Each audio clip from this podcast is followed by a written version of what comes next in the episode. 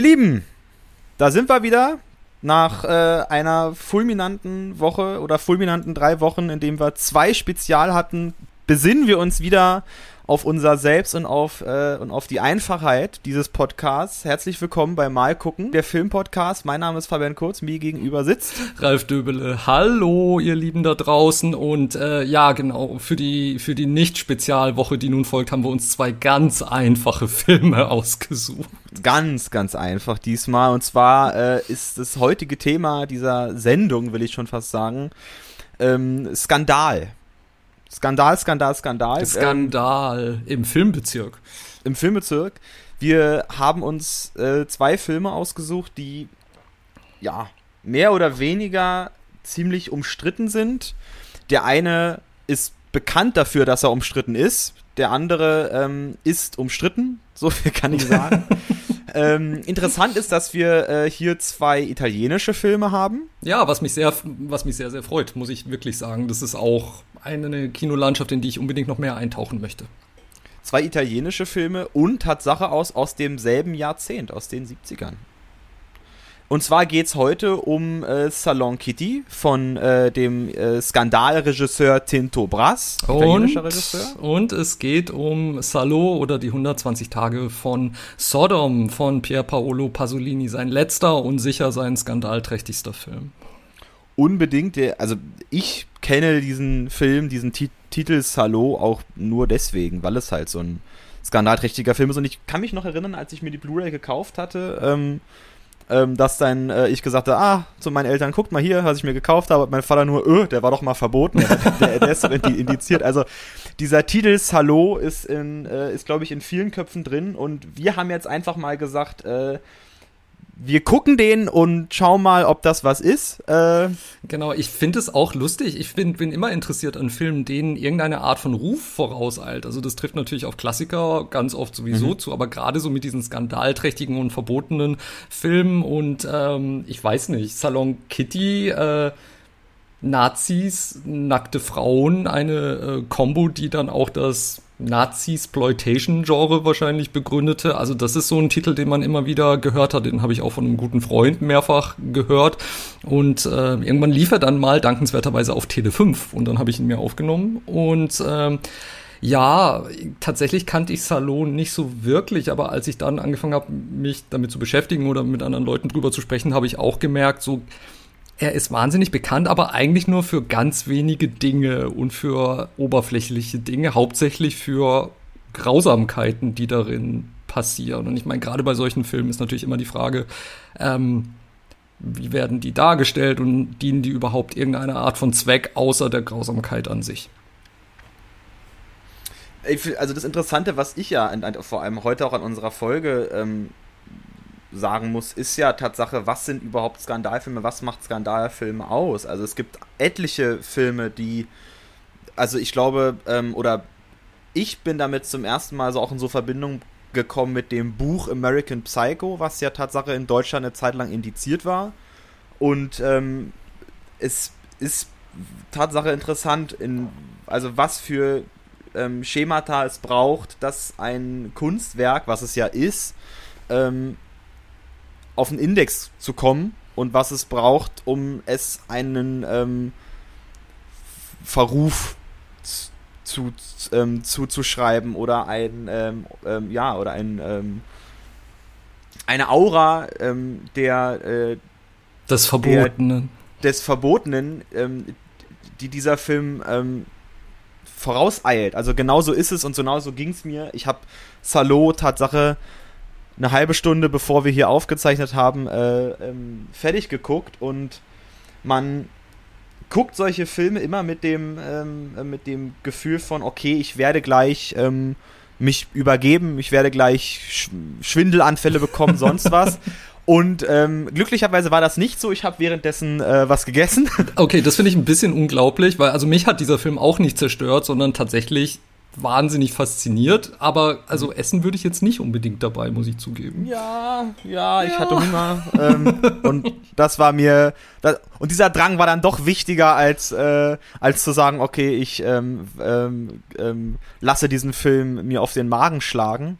Genau, aber ich glaube, wir müssen tatsächlich unseren lieben äh, Zuhörern und Zuhörerinnen fairerweise auch sagen, eben, es geht um zwei Filme, die sind ab 18, das heißt, wir werden auch auf allerlei sexuelle Praktiken und auch auf äh, verstörende, per grausame Dinge zu sprechen kommen, vor allem in der zweiten Hälfte, wenn wir uns mit Salo auseinandersetzen, nur damit ihr etwas vorgewarnt seid. Genau, kleine Triggerwarnung, es wird nachher äh, ein bisschen schmutzig schmutzig. Die Folge ist auch als explizit äh, angezeigt bei euch auf äh, Spotify oder von wo auch immer ihr uns zuhört, äh, von welcher Basis ihr euren ähm, ähm, äh, Volksempfänger angeschaltet habt. ja, das ist eigentlich auch schon das Stichwort äh, für die Zeit, in die wir uns mit unserem ersten Film begeben wollen. Denn Salon Kitty spielt tatsächlich zu Beginn der Nazi-Zeit. Ähm, worum geht's denn bei Salon Kitty? Das übernehme sehr gerne ich in Salon Kitty. Äh, der Film beginnt 1939, kurz vor, der, ähm, äh, kurz vor Beginn des Zweiten Weltkriegs. Und zwar ähm, führt äh, die, ähm, ja, sie selbst beschreibt sich als Puffmutter, deswegen, ähm, ich meine, wir haben es als explizit Content angezeigt, jetzt kann ich auch loslegen. Ich finde ne? das komplett angemessen.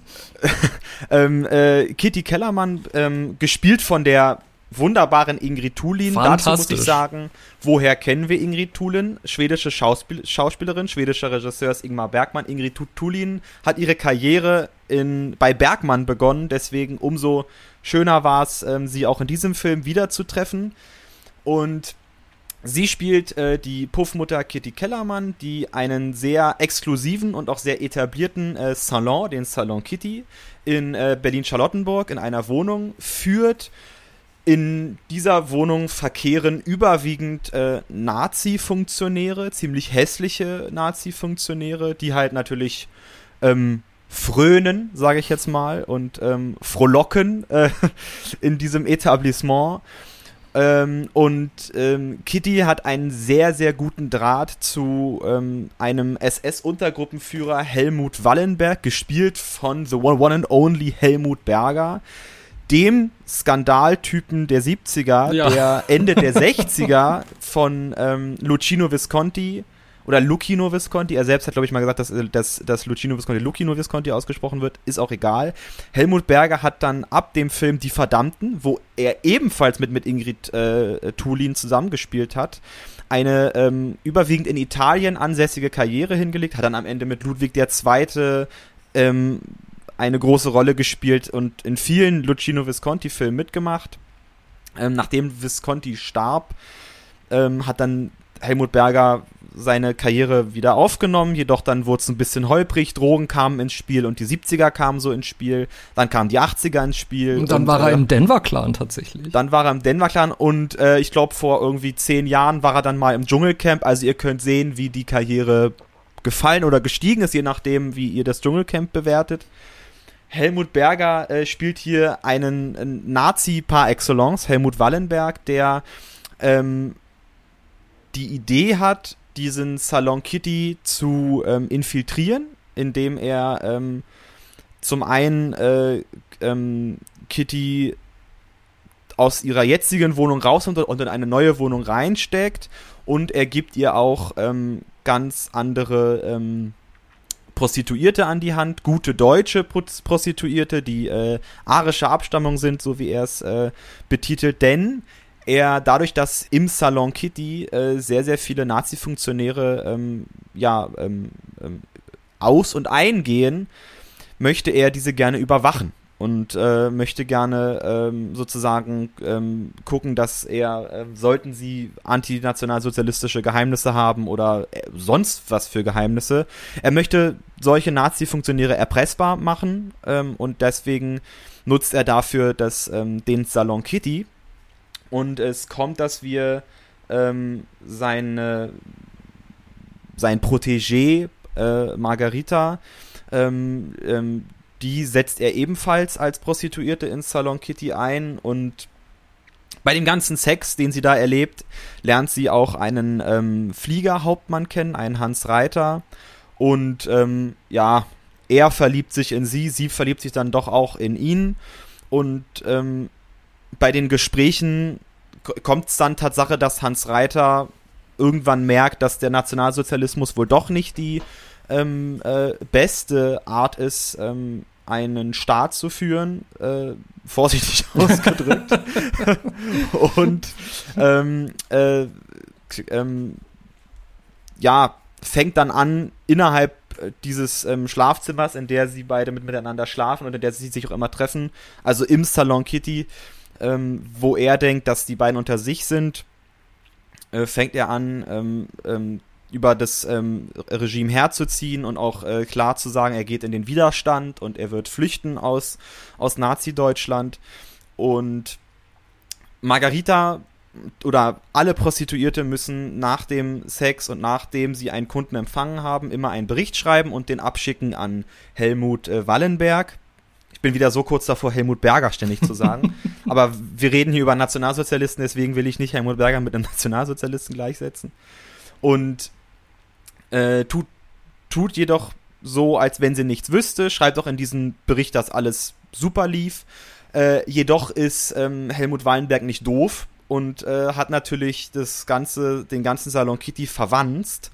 Und daher bekommt er dann doch mit, was Hans Reiter äh, seiner Geliebten da geschildert hat und äh, bringt ihn, sobald er wieder auf seinem Posten ist, um und äh, hängt ihn an einen Fleischerhaken auf, wie wir zu hören bekommen. Und das ist dann für Margarita der ausschlaggebende Punkt zu sagen, okay, jetzt gehe ich auch in den Widerstand und jetzt kämpfe ich gegen, ähm, gegen dieses ähm, Regime und gegen diesen Faschismus, der sich in der Figur Helmut Wallenberg sozusagen findet. Wir haben Bilder von Hitler, Himmler etc. Das wird, diese ganzen Namen werden alle, die fallen alle, aber wir bekommen sie nie zu Gesicht und der Nationalsozialismus und die Ideologie und die Idee dahinter, die staut sich eigentlich äh, bei Helmut Wallenberg, bis auch er der zugrund, der, der, ähm, ja, zugrunde geht, da, doch, also Helmut Wallenberg am Ende geht dann schon seiner eigenen Ideologie zugrunde, weil er à la Prometheus sie, sie, sie glaube ich, übertroffen hat, nehme ich mal an.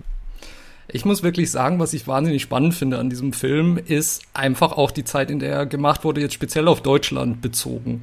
Denn ich glaube, man trifft so die deutsche Seele wirklich so komplett in der Mitte, so in der gespaltenen Persönlichkeit. Einerseits waren Mitte der 70er Jahre, als dieser Film rauskam, waren die deutschen Kinos mitten in der Sexwelle und, und Filme wie Schulmädchenreport oder diese ganzen Almdudler-Filme, Liebesgrüße aus der Lederhose und so diese ganzen Sexstreifen, die haben ein wahnsinniges Publikum in die Lichtspielhäuser gebracht und haben auch ähm, wahnsinnig viel Geld eingespielt. Das heißt, auf dieser sexuellen Ebene wäre Salon Kitty eigentlich perfekt auch für das deutsche Kino gewesen, aber andererseits hat man eben auch ähm, hat man auch den Faschismus und die, die Nazi-Embleme und auch die Darstellung äh, dieser, dieser Nazis, wenn auch auf teilweise eine relativ klischeehafte Art und Weise. Und der öffentliche Diskurs über die Nazi-Zeit war mitten, mitten der 70er war mitten in den 70er Jahren immer noch nicht so weit, dass man damit unbekümmert oder, oder ähm, sogar leicht komödiantisch hätte umgehen können. Deshalb wundert es mich nicht, dass dieser Film mehr als nur für eine erhobene Augenbraue gesorgt hat, als er rauskam. Das stimmt. Ich fand, also, ähm, wir gehen mal gleich schon, würde ich sagen, in die Bewertung. Natürlich. Das hast, da genau, mit der hast du ja auch gerade angefangen.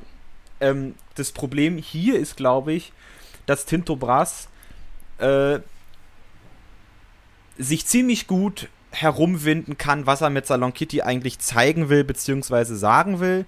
Ähm, ich fand es sehr interessant, dass, dass sobald wir ähm, einen politischen Aspekt beleuchten, wir in der nächsten Szene oder sobald es direkt wird in diesem, in diesem politischen, wir sofort ins Sexuelle übergehen. Also dann wird uns sofort gegengeschnitten, dass wieder Riesenorgie und Helmut Berger, der, der am liebsten alle auffressen würde vor Verlangen. Und damit spielt der Film sozusagen ein bisschen Volleyball übers Netz. Also wir haben auf der einen Seite die, die politische Aussage, die ganz klar antifaschistisch ist, was auch, wie ich finde, durch äh, die Figur der Margarita und durch den Hans Reiter ähm, sehr gut rüberkommt und auch plausibel rüberkommt. Und wir haben auf, wir haben auf der anderen Seite diesen ähm, unglaublich faschistischen oder dieses faschistische sexuelle Verlangen, was uns da gegenübersteht. Und damit spielt der Film die ganze Zeit ein bisschen Ping-Pong. Das geht die ganze Zeit mhm. ähm, rumherum und ja, der genau. Schlagabtausch funktioniert auch.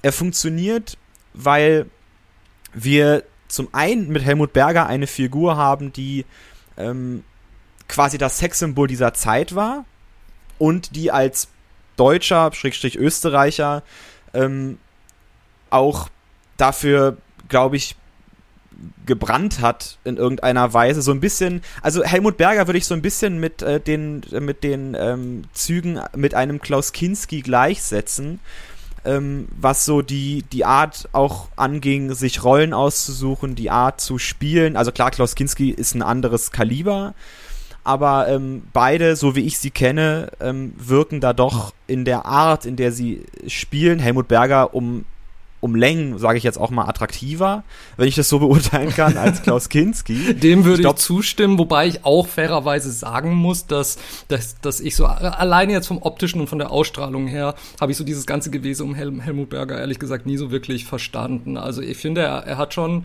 Charisma, aber ich finde ihn jetzt nicht so enorm anziehen, wie das viele andere Leute offensichtlich tun und das hat dieser Film ähm, auch bei mir nicht zwangsläufig geändert.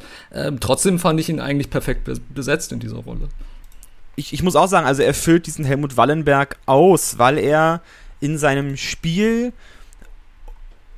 uns schon zeigt, dass er, ob ich das jetzt so sagen kann, ja, doch, ist explizit, ähm, dass er die Ideologie des Nationalsozialismus in sich geschlossen übertroffen hat, indem er sie, also indem er verstanden hat, worum es eigentlich geht. Absolut, ja. Und äh, beziehungsweise Faschismus durchdrungen hat und durchdrungen hat, worum es da eigentlich geht.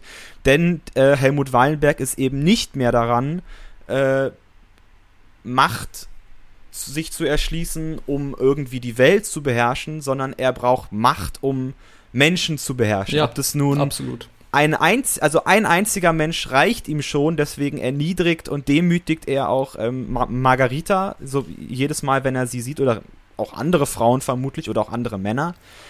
Und schafft es, oder in seiner Ideologie, das ist auch da sein Plädoyer am Ende, was ihn dann auch zugrunde reitet.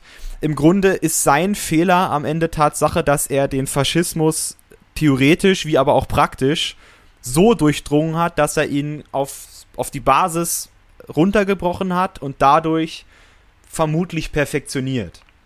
Was ich besonders interessant in diesem Zusammenhang auch finde, ähm, was die Darstellung von Nazis und Faschismus in diesem Film betrifft, als ich dann, nachdem ich den Film nochmal gesehen hatte, ähm, nachgelesen habe, auch so Kritikerreaktionen von damals oder, oder was im internationalen Lexikon des Films steht oder so, das ist alles relativ abwertend. Also es ist alles so nach dem Motto so, ja, ganz lustige Sexspielchen, aber ja komplett lächerliche Darstellungen von, von Nationalsozial Nationalsozialismus, so, ja, hier, das, äh, meine Oma hatte einen Nazi-Puff, das bumsfidele Nazi-Bordell und so. Und ich muss sagen, ich fand es gar nicht. Ich fand es sehr packend und teilweise auch wirklich treffend. Also die, ähm, die Art von äh, faschistischer Perversion, die an diesen Nazi-Persönlichkeiten, die wirklich durchgängig ähm, äußerlich eine gewisse Hässlichkeit aufweisen und innerlich sowieso, wie das hier dargestellt und eingefangen wird und wie dies, das sich Bahn bricht und sich dann eben auch entlädt bei den, äh, bei den Prostituierten, die im Salon eine Wahnsinnsshow bieten, muss man schon sagen. Ähm, ich finde es wirklich gelungen. Also diese Selbstverliebtheit, diese Selbstüberschätzung, dieses Gefühl, ich komme in einen Raum und mir gehört alles und alle haben zu parieren und zu gehorchen, auch auf körperlicher, auf sexueller Ebene. Auch die Selbstverliebtheit, die Helmut Berger natürlich in seiner Rolle an den Tag legt. Ich, ich muss wirklich sagen, also ich fand es eine wahnsinnig treffende Charakterisierung von Nationalsozialismus. Ich stimme da auch zu. Ich finde, dass es sehr authentisch ist. Also dazu muss man sagen, diesen Salon Kitty, den gab es tatsächlich. Ähm, jedoch ist diese ganze Abhörgeschichte immer noch umstritten und dafür gibt es keine tatsächlichen Belege. Es gab den auch relativ lange, ähm, auch noch nach dem National, nach der Zeit des Nationalsozialismus gab es ähm, diesen Salon Kitty als Etablissement weiterhin. Ich glaube, bis in die 90er sogar oder so. Ja, ja, ne? Tatsache. Ich glaube auch ja. bis in die 90er. Ziemlich lange. Und, ähm, aber du hast vollkommen recht. Und ich finde, Helmut Berger passt vermutlich auch deswegen so gut herein, weswegen auch ein Klaus Kinski, und das meine ich jetzt damit, mit Klaus Kinski und Helmut Berger, auch ein, weshalb auch ein Klaus Kinski da reinpasst.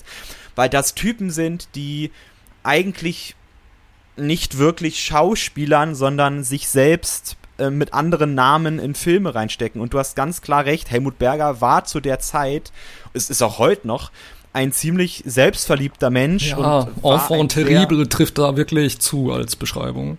Enfant terrible, sehr gut. Ähm, und deswegen war er darin gut besetzt und er füllt diese Rolle auch, wie ich finde, sehr gut aus. Er ist top besetzt.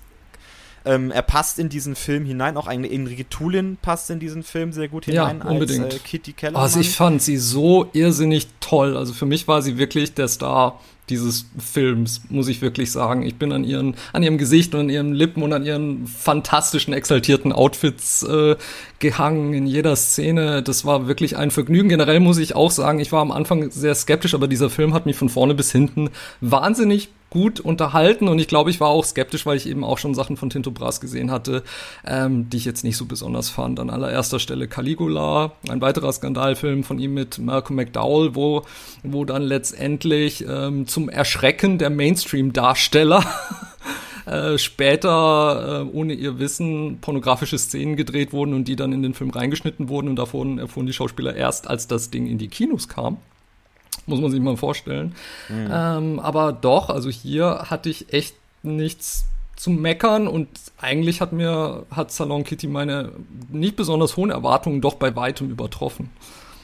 Ja, also das würde ich nicht sagen. Ich finde, der Film hat an manchen Stellen dann doch ähm, ähm, in gewissermaßen ja, mir kam dann an manchen Stellen äh, dann tatsächlich die Erotik für einen Erotikfilm ein bisschen zu kurz.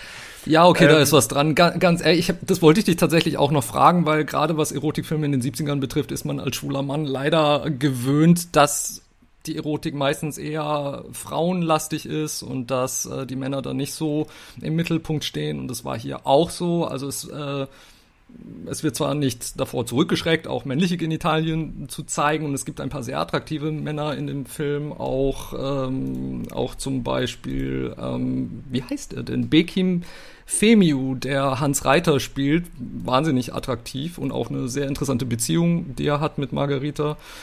Aber ähm, generell ist man da halt gewöhnt, okay, die nackten Frauen sind da schon im Zentrum des Interesses für die Regisseure damals. Deshalb hätte es mich auch tatsächlich interessiert, wie du die Erotik in dem Film einschätzen würdest. Ja, also ich muss sagen, Shame, den wir ja auch mal gemacht hatten, der war mir da Tatsache erotischer, weil Salon oder Salon Kitty wie auch nachher Salo, die arbeiten, wie ich finde, zu sehr mit Perversionen, dass so ein Film als Erotikfilm durchgeht, weil ich finde, es ist viel mehr dann doch politischer Film, es ist dann viel mehr Drama, es ist dann doch viel mehr Story, die uns erzählt wird, es ist viel mehr ähm, Zeitgeschichte, die uns hier vielleicht, die uns karikiert wird in diesem Film. Und ähm, ich glaube, deswegen guckt den nicht, wenn ihr denkt, ihr guckt jetzt hier einen Erotikfilm, auch nee. wenn das so beschrieben ja. wird, weil es ist, klar, wir haben Erotik in diesem Film drin, das ist keine Frage. Aber darauf zentriert sich der Film nicht. Und das fand ich, wenn es mir ausgelabelt wird, ein bisschen schade. Und ich glaube, das ist auch dann das, was, wo, wo viele denken, da ist jetzt der Film ähm, skandalträchtig. Ja, glaube ich auch. Ist er ja. nach heutigen Standards nicht mehr. Also zum Beispiel, also ich muss Shame ins Feld führen, weil Shame auf was Erotik angeht, oder naja, Nymphomaniac von Lars von Trier ist, glaube ich, das beste Beispiel mittlerweile. Ähm, wo es ja auch Tatsache um, um Sexualität geht. Und äh, hier in dem Film ist das eher so ein bisschen ähm, leichtes Aushänge und leichtes Pleng-Kleng und eben dieses Ping-Pong-Spiel, was ich vorher beschrieben hatte, weil Tinto Brass ähm, dann doch seinen versteckten, äh, ähm, äh, sein verstecktes Ziel doch dann eher die politische Seite des Films war, die ich auch wirklich, wie du gesagt hast, treffend formuliert finde in diesem Film. Klar, es ist überspitzt, klar, es ist karikiert und ja, ähm, vielleicht war es nicht so oder nicht ganz und natürlich ist es inszeniert, aber ich meine, so funktioniert doch bitte Fiktion. Ich glaube, zum äh, Schluss der Salonbetrachtung möchte ich noch auf zwei äh, bemerkenswerte Herren eingehen, ähm, die mir in diesem Film auch wieder sehr großes Vergnügen bereitet haben. Da ist einerseits Ken Adam, der Produktionsdesigner, natürlich weltberühmt für seine Arbeit an den James Bond-Filmen oder an ähm, Dr. Seltsam oder auch an Barry Lyndon. Ähm, von diesem Film musste er sich anscheinend erstmal dringend erholen und hat dann die Arbeit an Salon Kitty angenommen und hat die Arbeit später in Interviews als sehr freudig beschrieben. Und ich muss auch sagen, dass, dass die Einrichtung des Salons oder die, diese Badezimmer und, und auch die, die Bühne oder auch die Nazi-Büros und die Sauna, ich finde das alles wahnsinnig spektakulär gemacht und auch wahnsinnig pointiert. Ich bin ein großer Fan von dem Look von diesem Film. Und ähm, ein weiterer Herr ist ein bemerkenswerter Nebendarsteller, Dan Van Husen, bekannt durch alle möglichen äh, B- und C-Streifen äh, aus Europa, Großbritannien. Ähm, ich musste wirklich lachen, als ich ihn gesehen habe, weil ich kenne ihn ganz woanders her, nämlich als ähm, Verbrecher aus Aktenzeichen XY ungelöst. In den äh, 70er und 80er Jahren hat er dort mehrmals Räuber, Gewalttäter gespielt und er war auch in einem sehr, sehr ähm, äh, berüchtigten Filmbeitrag der Sendung, wo ein Einbrecher einem Verbrechensopfer den Daumen abgeschnitten hat. Ich, soweit ich weiß, ist das ein Beitrag, der sich bei vielen Fernsehzuschauern eingebrannt hat, die damals vor der Mattscheibe saßen und ähm, diesen Herrn zu sehen, mit seinem markanten Profil, mit der leicht plattgedrückten Nase hier, war wirklich toll und vor allem, dass er halt auch so eine große Rolle hat in diesem Film. Ich finde ihn wirklich interessant. Ich muss auch eine Lanze brechen für, ich glaube, es ist John Steiner, der den Vorgesetzten von Helmut Wallenberg, ich war wieder Helmut Berger zu sagen. äh, naja, ich meine, also ich meine, äh, ganz ehrlich, er nennt ihn auch Tatsache Helmut mit Vornamen. Das kann schon. Ja, ne? das ist, also, das ist kein Zufall. Ich glaube, er hat die Rolle Tatsache auch äh, Helmut Berger auf den Leib geschrieben und äh, John Steiner als der ähm, Vorgesetzte von Helmut Wallenberg, auch der ähm, porträtiert so diesen, diesen, diesen, ähm, ja, Nazi, wie er im Buche steht in diesem Film und äh, Helmut Wallenberg diesen Nazi, der dann über die, die Stränge schlägt. Ich muss auch sagen, äh, als ich dann das Intro gesehen hatte, war ich auch deswegen ähm, überzeugt von dem Film, weil Tinto Brass nicht nur Regie führt, sondern auch äh, den Film selbst geschnitten hat. Und das sehe ich sehr gerne. Dann sagt es mir, dass dieser, also dass die Fassung, die ich gesehen habe, Tatsache die Fassung ist, die auch Tinto Brass mich hat äh, ähm, sehen lassen wollen. So.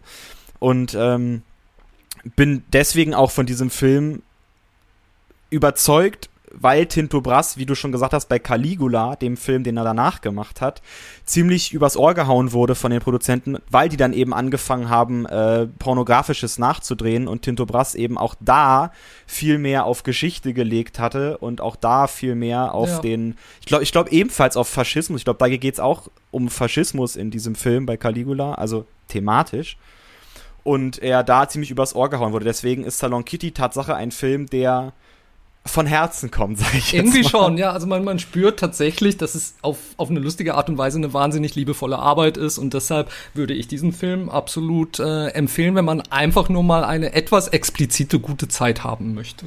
Unbedingt. Äh, Ralf, wo gibt's Salon Kitty? Salon Kitty ist im Moment bei Mubi mit äh, beinhaltet, dem, ja, wie soll man sagen, arthausigen Streaming-Dienst, eine Alternative zu Netflix und Co. Ähm, aber ähm, wie mich äh, mein Freund Lukas noch äh, drauf aufmerksam gemacht hat, ist es auch bei Netzkino drin und zwar gratis, zwar nur auf Deutsch, aber wenn schon, denn schon.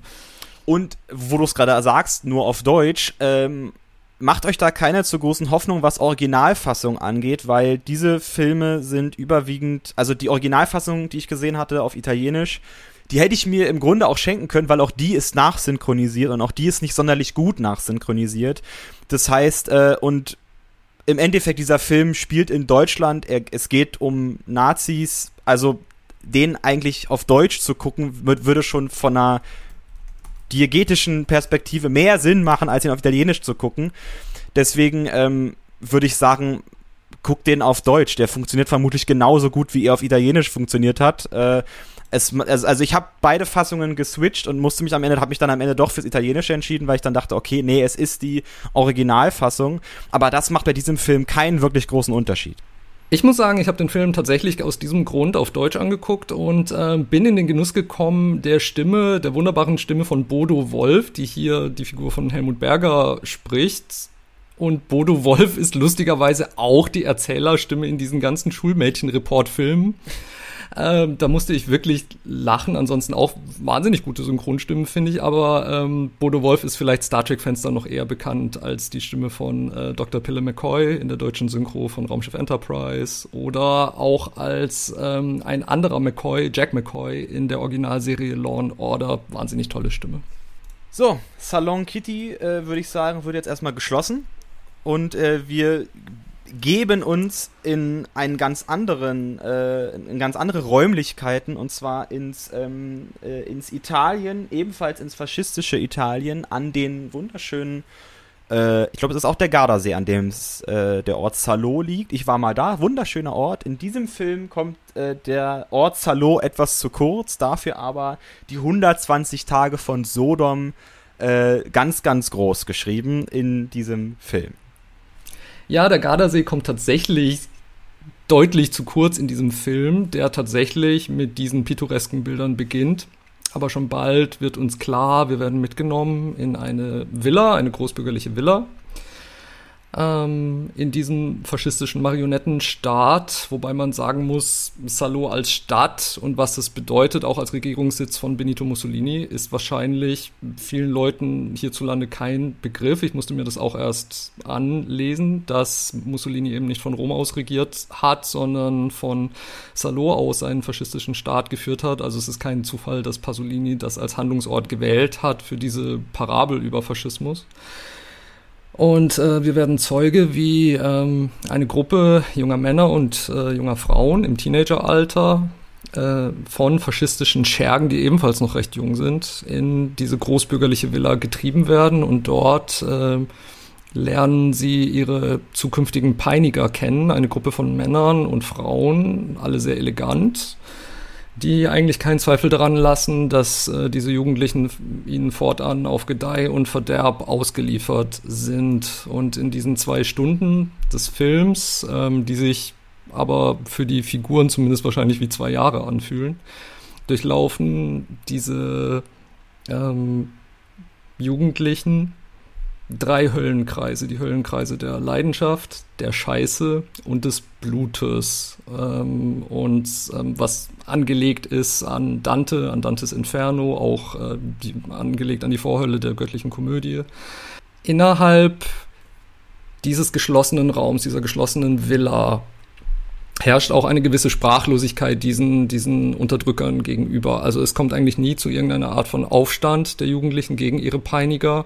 Es ist alles so durchstrukturiert und diese Abläufe verlaufen wie nach dem Lehrbuch, wie vorprogrammiert. Und man bekommt auch den Eindruck, dass diese Peiniger das nicht zum ersten Mal gemacht haben, sondern dass es vielleicht eher so eine Art jährliche Convention ist, die da stattfindet, was es irgendwie noch schlimmer macht. Ähm der Druck, der von diesen Leuten ausgeht und von dieser Situation ausgeht, bricht von Anfang an jeden Widerstandswillen bei diesen Jugendlichen und so werden sie Opfer wirklich absolut grausamer Handlungen und auch sexueller Handlungen, die, an denen sie nicht freiwillig teilnehmen. Und eigentlich werden ihre Körper, kann man so sagen, zum, zum Spielball dieser, dieser Männer und dieses geschlossenen Kosmos, der hier etabliert wird. Ähm, und ich sage auch bewusst Körper, denn ich glaube, ähm, den Seelen kommt man da selten näher und die ähm, Unterdrücker interessieren sich auch nicht dafür. Und wie schon vorhin angesprochen, es war der letzte Film von Pier Paolo Pasolini. Kurz nach der Fertigstellung wurde er sehr, sehr brutal ermordet. Ein Verbrechen, um das es bis heute allerlei Fragezeichen gibt. Und so ähm, ist Salo schon ein wahnsinnig ähm, gewaltiger Schlusspunkt einer Karriere eines Filmemachers, der damals in den 60er und 70er Jahren, äh, auch eines homosexuellen Filmemachers, ähm, der damals gerade in Italien für wahnsinnige, für riesige Kontroversen und Auseinandersetzungen ähm, gesorgt hat und auch in der Öffentlichkeit zahlreichen Anfeindungen ausgesetzt war. Ich muss auch sagen, diesen Film von einem Pier Paolo Pasolini ähm, vollendet zu sehen, ist für diese Vita dieses Regisseurs unglaublich interessant. Seine Filme, das erste Evangelium Matthäus, wie auch Filme wie ähm, Mama Roma. Er hat eine Medea-Verfilmung mit äh, ähm, Maria Callas äh, gemacht. Er, er, hat dann später auch ähm, in Deutschland hieß es dann Pasolinis toll dreiste Geschichten. Da Natürlich deutsche, hieß es so. da waren wieder deutsche, deutsche Verleiher ähm, auf ihrem Höchstpunkt. Eigentlich ist es die äh, Trilogie des Lebens, ja. Genau, und äh, hat auch Tausend und eine Nacht hat er auch verfilmt. Ja, er, er, hat sehr oft mit klassischen Stoffen gearbeitet, also mit biblischen Stoffen, mit, mit äh, Stoffen aus der Antike, mit Mythen äh, und so ist es auch nicht so überraschend, dass er sich bei Salot tatsächlich auch bei äh, beim Marquis de Sade äh, Inspiration genommen hat. Mit die 120 Tage von Sodom erschließt sich ein wie du richtig gesagt hast, seelenloser Höllenkreis. Also das, es, ist, es ist sehr schwer, diesen Film tatsächlich zusammenzufassen, weil er keinen Anfang und kein, auch kein wirkliches Ende hat. Wobei, doch, stimmt nicht, dass der Anfang, den, den wir haben, ist, dass ähm, all diese Teenager in dieses Haus gebracht wird. Aber innerhalb dieses Hauses bewegen wir uns in einer, ja, wiederholbaren Endlosschleife von Höllenqualen, deswegen auch die äh, Referenz an Dantes Inferno, in der Pasolini uns eine Hölle zeigt, wie sie ja vom Faschismus gemacht ist. Also wir haben Erdrückung oder äh, Unterdrückung auf wirklich perversem und höchstem Niveau, die also das auszuhalten, kann wirklich nur bedeuten, dass, dass die Seelen schon längst nicht mehr dort sind in diesen Körpern, die sich da bewegen. Auch bei den Peinigern finden wir, glaube ich, keine Seele mehr. Wir finden nur noch Lust, wir finden nur noch ähm, Gewalt, wir finden nur noch das, was man den anderen, also wie führe ich dem anderen, dem anderen Körper Schaden hinzu, ohne diesen Körper ähm, unbrauchbar zu machen. Also auch diese ganzen Peiniger tun das alles, aber töten diese jungen Menschen nicht. Und du sagst es richtig, es gibt keine Form von Widerstand, es gibt keine Form von ähm, Revolution. Auch wenn, also der Gruß des Kommunisten oder des Sozialismus, der von einem ähm, in flagranti erwischten ähm, jungen Teenager ähm, gemacht wird, wird im Keim erstickt, er wird kurz beäugt von den Faschisten, äh, aber sie lächeln und er bekommt ungefähr zehn Schüsse über sein ganzes Gesicht und sofort ist dieser, ist diese kurze Revolution, die angestochen wird, hinüber und ist auch für den ganzen Film von, von unglaublicher Unwichtigkeit und ähm, das aber als Symbol dafür, dass wir mit Salo oder mit die 120 Tage von Sodom einen Film haben, der, glaube ich, das zeigt, was uns diese Welt gebracht hätte, hätte das nationalsozialistische Regime mit gemeinsam mit dem faschistischen Italien dann Tatsache den Zweiten Weltkrieg gewonnen und hätten wir eine faschistische Welt, dann wäre das vermutlich die Kulmination dessen, was dort was dort geschehen kann durch Fasch Faschismus und durch bloße Unterdrückung. Und es ist, wie ich finde, sehr erschreckend dann doch zu sehen, wie Pasolini ähm, es schafft, auch das, das, das ähm, sichtbar zu machen. Also hier wird Tatsache auch, hier wird, äh, hier wird Scheiße gefressen, hier werden Exkremente einfach auf den Boden ähm, ähm, ausgeschieden und dann müssen, äh, und dann muss eine junge Frau das mit dem Löffel essen. Es gibt eine Zwangshochzeit, wo Exkremente gegessen werden, Leute ähm, ähm, ähm, ähm urinieren aufeinander, es wird ähm, auf mit, mit ähm, unterschiedlichen Praktiken ähm, ähm, Sex praktiziert, auf unterdrückende Art und Weise anderen Leuten gegenüber. Es ist, dieser ganze Film ist im Grunde eine unglaubliche Orgie, eine unglaubliche, eine Hölle quasi ähm, des Faschismus, ähm, den Pasolini uns hier, ähm, wie ich finde, ziemlich treffend auch zeigt. Ich stimme dir absolut zu. Das fand ich wirklich äh, natürlich schockierend und abstoßend, aber auch wahnsinnig bewegend, mit welcher Konsequenz das durchgezogen wurde. Was mich aber tatsächlich irgendwie noch mehr bewegt hat als diese, diese ähm, wirklich expliziten Formen der Unterdrückung, ähm, waren fast noch mehr die, die, die quasi den Anstrich der Normalität hatten. Also wir haben äh, zu Beginn dieser Höllenkreise werden, müssen sich die Jugendlichen versammeln in diesem riesigen Salon im Zentrum der Villa. Eine äh, verschiedene äh, ältere Damen treten auf und erzählen Geschichten, erotische Geschichten und Geschichten des Missbrauchs an, aus ihrem Leben. Dazu wird Pianomusik gespielt. Und diese Geschichten sind dafür da, um die Gäste in Stimmung zu versetzen, um sie darauf vorzubereiten, auf die kommenden ähm, äh, äh, Ausartungen, kann man sagen. Und was ich daran so erschreckend und so gelungen finde, ist, ist für mich symbolisiert das tatsächlich ähm, die Gewohnheit des Ganzen die, die aus der Sicht der Unterdrücker die Natürlichkeit des Ganzen. Also man ist sich vollkommen im Klaren, dass das, was man tut, ähm, gerecht ist, weil man ist in dieser Position, es tun zu können. Das reicht als Rechtfertigung. Gleichzeitig wirken diese Geschichten auch wahnsinnig auf den Zuschauer, auf mich, wahnsinnig fade. Trotzdem versetzen sie die, die Leute, die Unterdrücker auf eine gewisse Art und Weise in Stimmung, aber auch nicht so hundertprozentig. Also man merkt, da ist auch eine Form von Gewöhnung eingetreten. Das ist dieses Vorprogrammierte, von dem ich sprach. Also sie wissen genau, was sie möchten. Sie wissen, das muss jetzt passieren.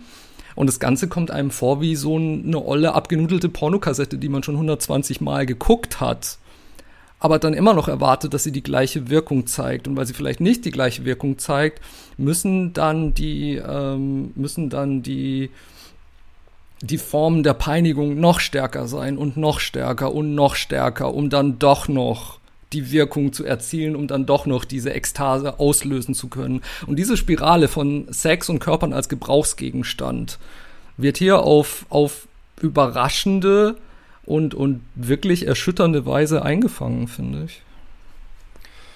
Unbedingt. Also, ich, also du hattest vorhin auch den Punkt angeschnitten, dass das ähm, von den Gepeinigten ähm, immer unfreiwillig gemacht wird. Mittlerweile gab es aber ein, also da stimme ich dir halb zu, weil ich glaube, einige dieser gepeinigten jungen Leute arrangieren, kommen, also sind, sind so kaputt dass sie sagen, okay, jetzt arrangiere ich mit damit. Jetzt, jetzt, jetzt, jetzt gehe ich darauf ein und versuche diese Leidenschaft vielleicht irgendwo in einem, in, in einem Mühe nachzuvollziehen, in einem, ähm, um eben ähm, dieses, dieses Leid, was über sie dahergeht, irgendwie erfahrbar und irgendwie ähm, ja, wie sagt man das, irgendwie ähm, fassbarer zu machen, dass sie sagen können, oder na, erträglicher ist das Wort, erträglicher ist das Wort, wonach ich gesucht habe, ähm, erträglicher zu machen, damit sie eben nicht ähm, so geschädigt, wie sie eh schon geschädigt sind, da aber trotzdem noch irgendwie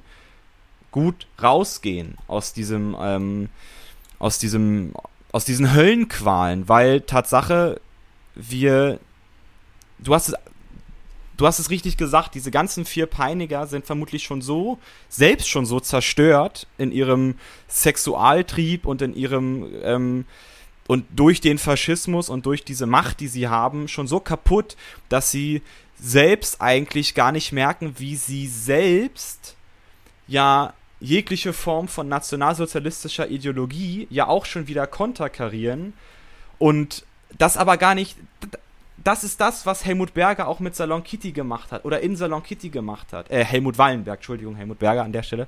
Ähm, aber dass, dass, dass, dass irgendwann der Punkt erreicht ist von, von unglaublicher, endloser Macht, in der man selbst, also wenn man, also wenn der Mensch plötzlich beginnt, Gott zu sein, wird er Teufel, weil er gar, gar nicht die Macht aushalten kann, die er hat. Und, das, und so geht's diesen, diesen Peinigern hier. Ich will die dadurch nicht entschuldigen, keinesfalls.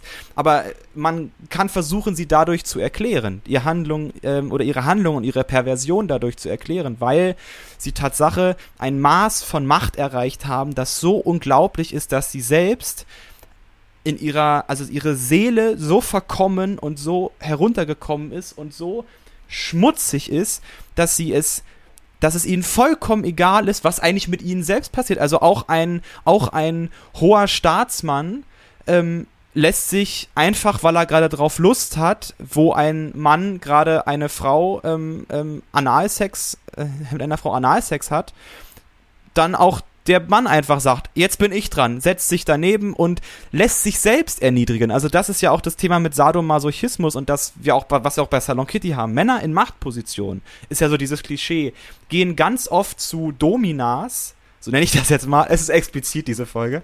Und äh, ich, ich höre dir mit gebannten Ohren zu.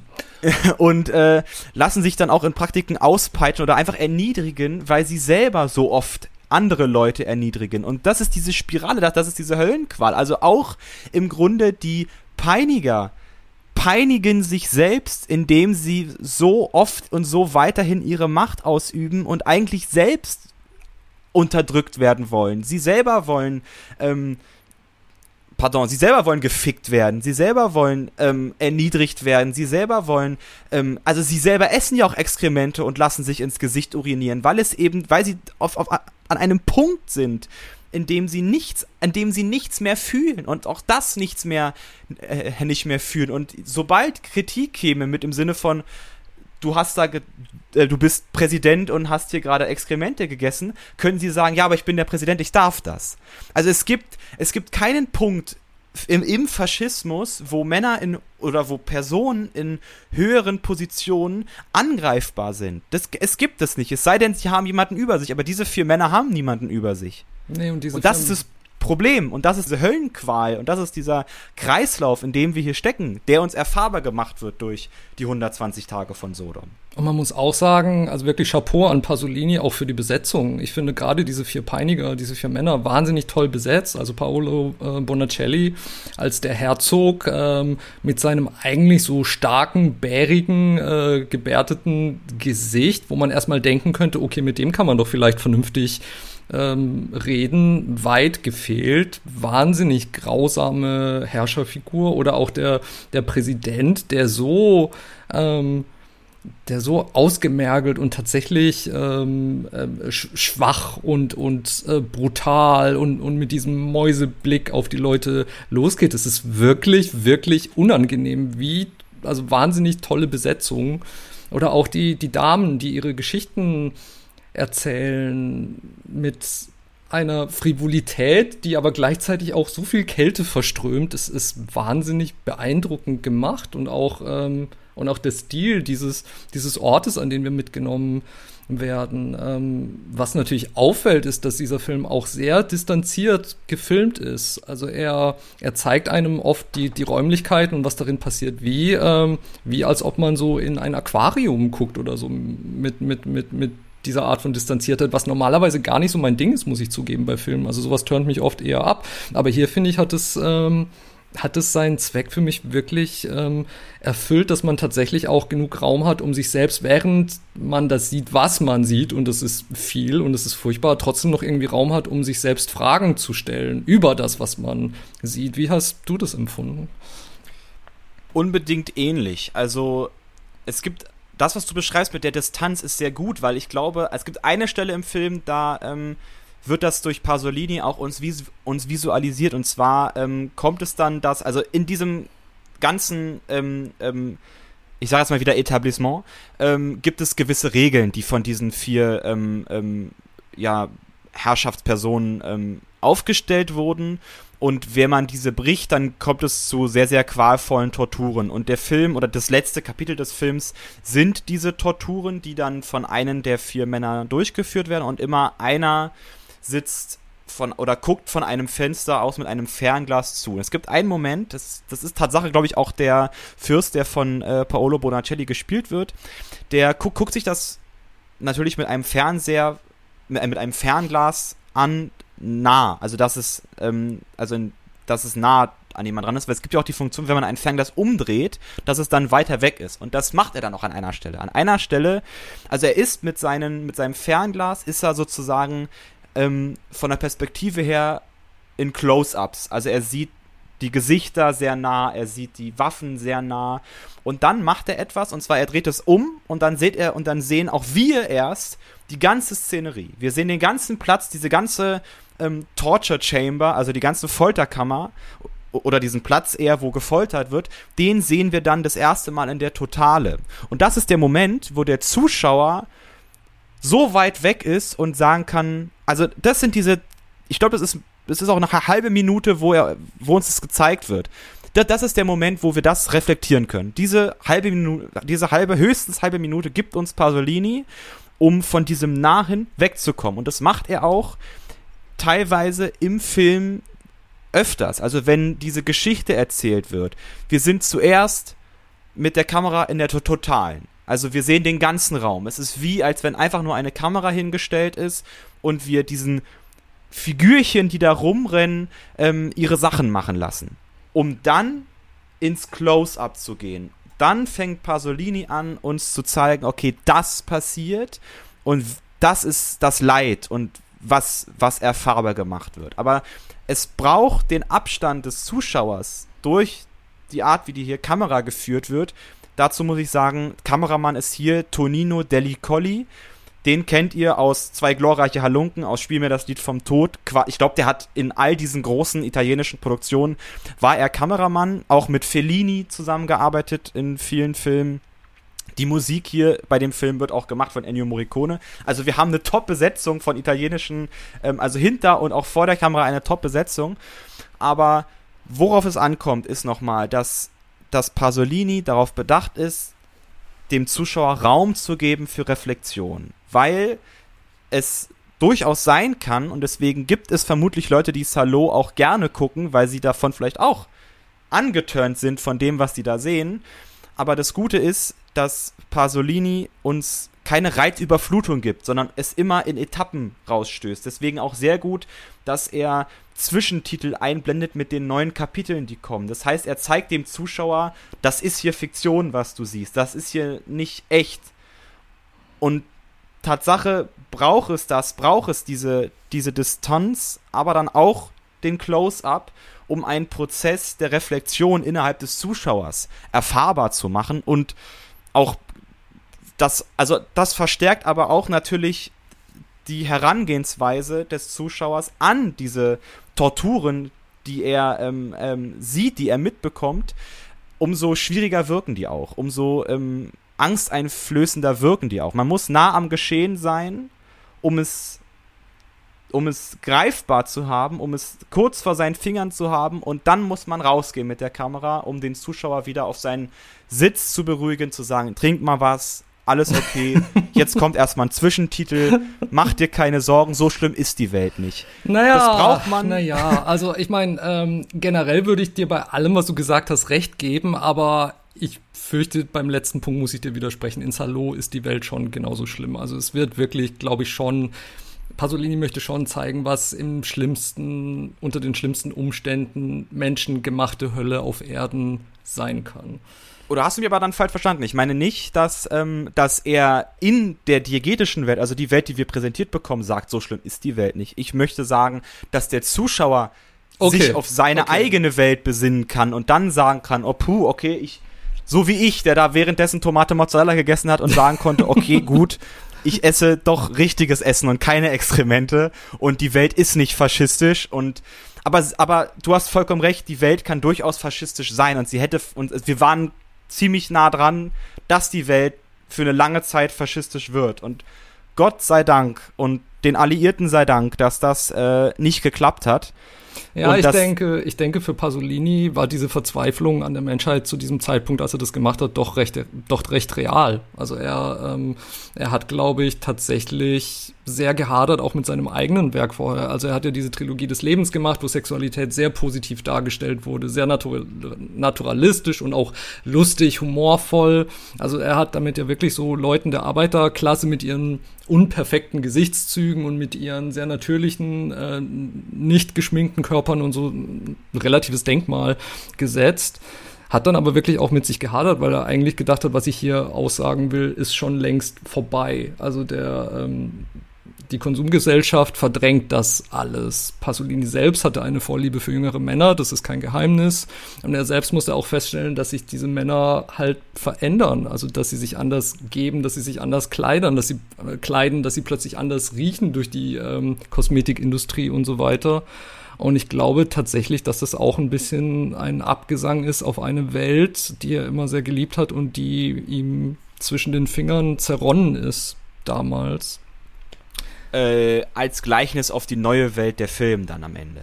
Ja, Weil ich glaube ja, nicht, dass, dass Pasolini mit Zalo uns zeigt, die Welt, die er hätte, die er gerne, also der er nachtrauert. Ganz, nee, also, nee. Ich, genau, du meinst dann natürlich, dass diese neue Welt, die wir haben, sozusagen die äh, die Gebrauchswelt, die Gebrauchswelt der Sexualität ist, anstatt dieses natürliche mm, animalische Verlangen, das in jedem existiert, auf, auf eine unverstellte Art und Weise ausleben zu können.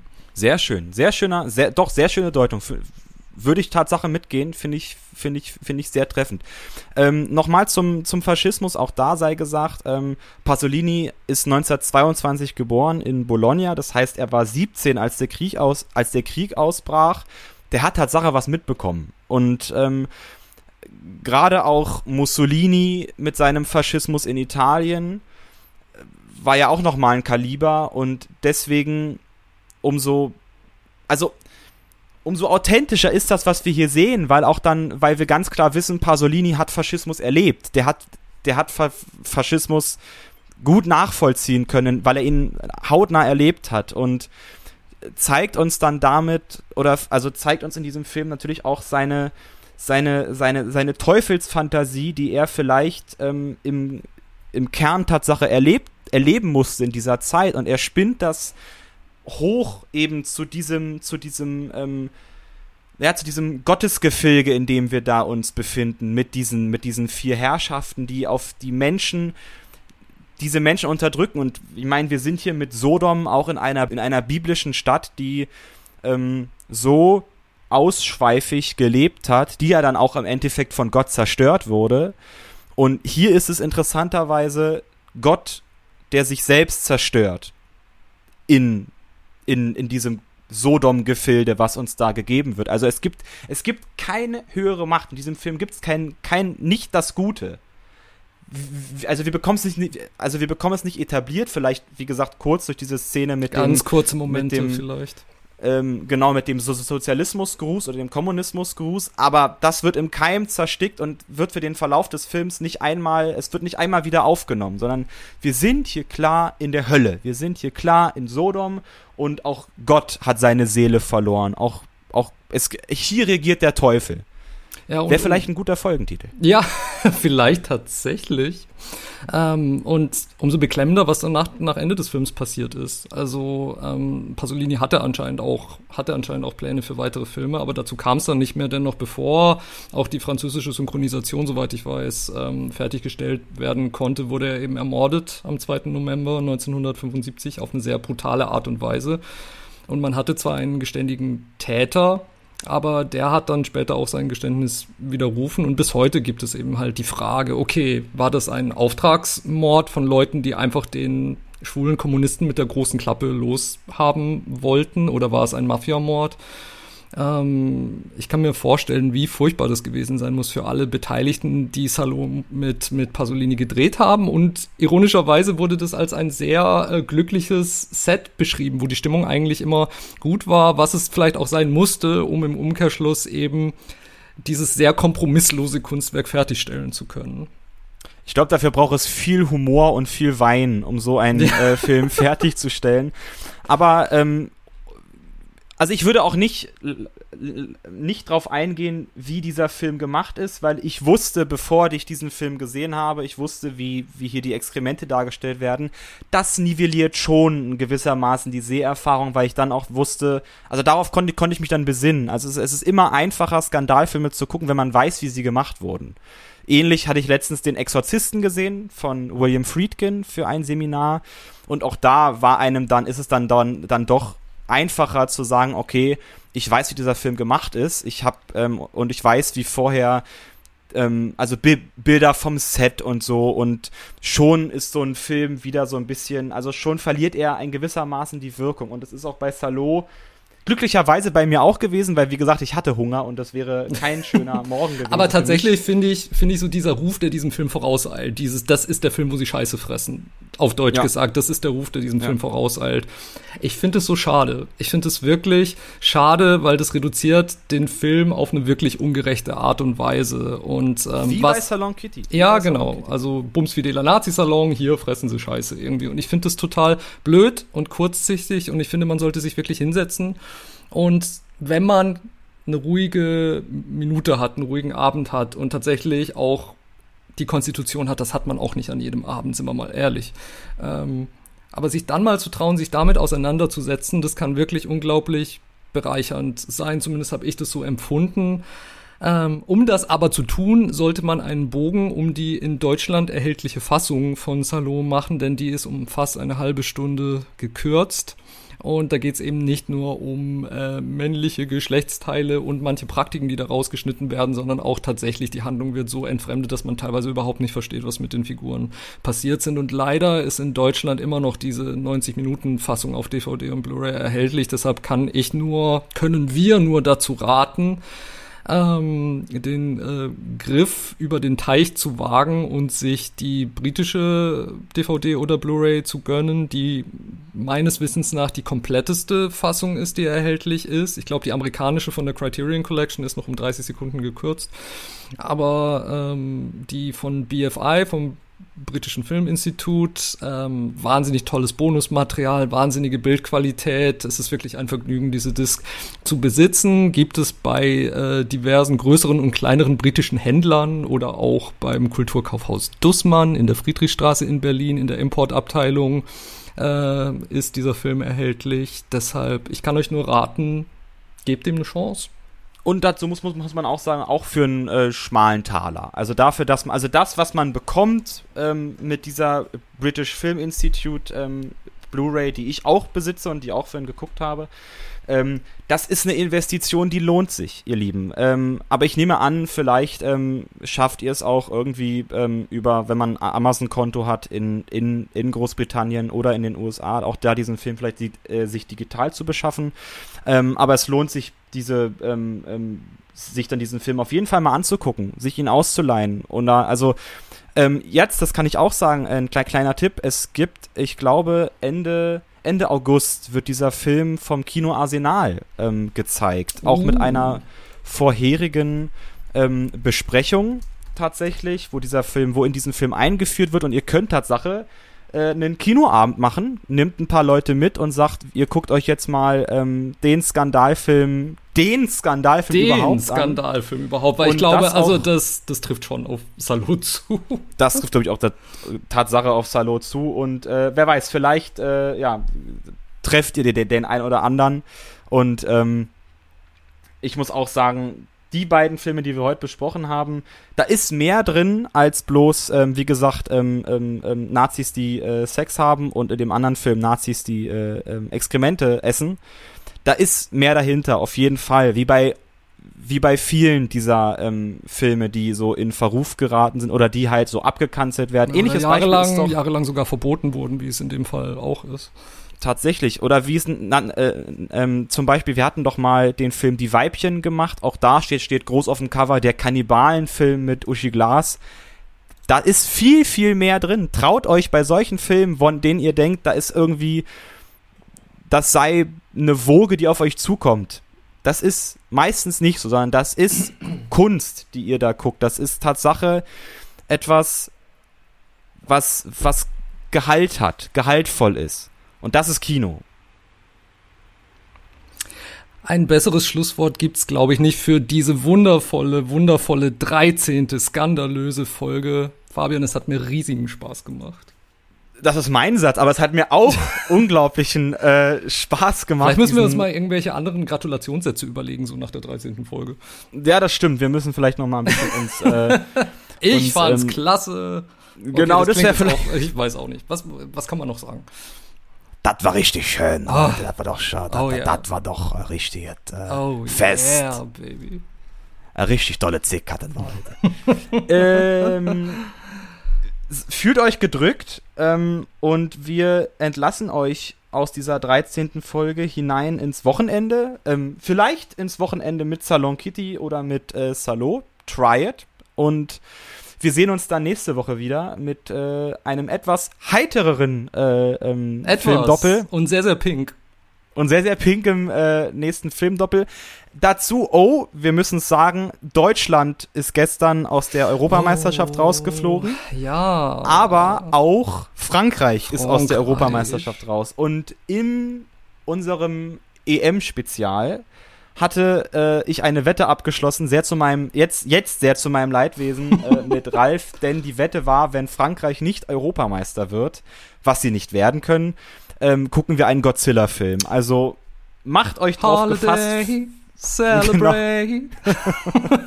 Macht euch drauf gefasst. Ich muss mich gefasst, jetzt nur noch entscheiden, ob ich den nehme, wo Godzilla fliegen kann oder wo er von Außerirdischen entführt wird. Ich, ähm, ich, ich glaube, kurz bevor der Folge melde ich mich krank, dann kannst du es alleine machen. ich werde dich bis ans Krankenbett jagen und verfolgen. Das, äh, das hoffe ich doch. Das, ist, das nenne ich Leidenschaft. Äh, ihr Lieben, das war mal gucken das Filmdoppel. Wir haben gesprochen über ähm, äh, Tinto Brass Salon Kitty und über Pier Paolo Pasolinis Salo oder die 120 Tage von Sodom. Habt vielen Dank und äh, ein schönes Wochenende. Du kannst einen Spaß mit mir haben. Ich werde schon nicht dran krepieren. Wenn du mit mir fertig bist, dann brauche ich nur eine Wanne mit heißem Wasser und ich bin die gleiche, die ich zuvor gewesen bin. Mit nur noch einer dreckigen Erinnerung. Bye.